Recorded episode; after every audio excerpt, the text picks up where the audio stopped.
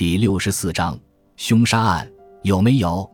我用拳头砸十二楼的按钮，却不起作用。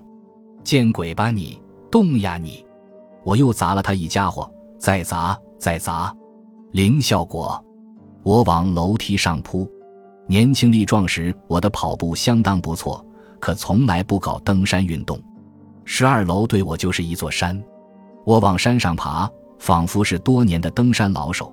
我仍然不是在登山，而是在跑山。确实，我上到了十二楼，跑完了走廊，正好看见特林波小姐用一支小手枪对着电梯面前的脑拉，但是那里没有电梯，只有深深的空梯井。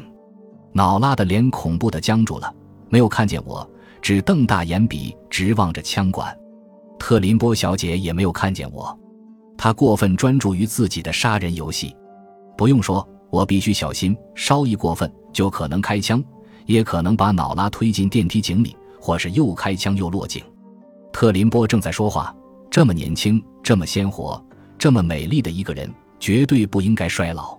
但是我高兴，我能制止这种变化。他的嘴撅了起来。虽然你确实令我失望，你不应该允许你那迷人的丈夫提出那么多问题。你失去了信心，脑拉。现在你懂了吗？我沿着走廊非常缓慢地移动着。我感谢房东铺了很厚的地毯。我希望特林波小姐没有听见我嘶嘶的呼吸声，这是太刺激了。特林波小姐还在说，编文字游戏常常很沉闷。我终于想出了这种游戏。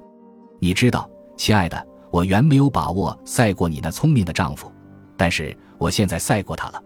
他把枪举得更高了。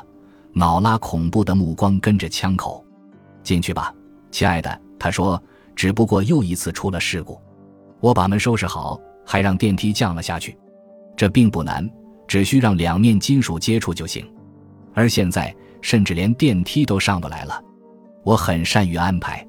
他温和地催促着脑拉退后小小的一步，亲爱的，再退后一步。现在脑拉已来到梯井边缘，那么你该怎么办？没时间计划了，啊，哈喽，特林波小姐，我异常平静地说。脑拉倒抽了一口气。特林波小姐转过身来，对我吃惊地却也欢迎地笑了。啊，巴尔恩斯先生，他说我们又见面了，多么愉快！我缓慢地向前走，小心翼翼地走，枪口对着的是我了。你穿上这身袍子真是太美妙了，我说。就像个德莱斯顿的洋娃娃，我重复那句话，更强调了一点：德莱斯顿的洋娃娃，他刚才那种刺激感没有了。你说的话多好听，他不由自主地说：“我穿这身袍子已是五十年前的事。”他具有那样的。我从他手上轻轻取走了枪，他甚至没有注意，他带来了多么美好的回忆。脑拉摇晃了一下，我立即挪过特林波小姐身边。伸出手臂挡住脑拉，不让他倒退进电梯空井里。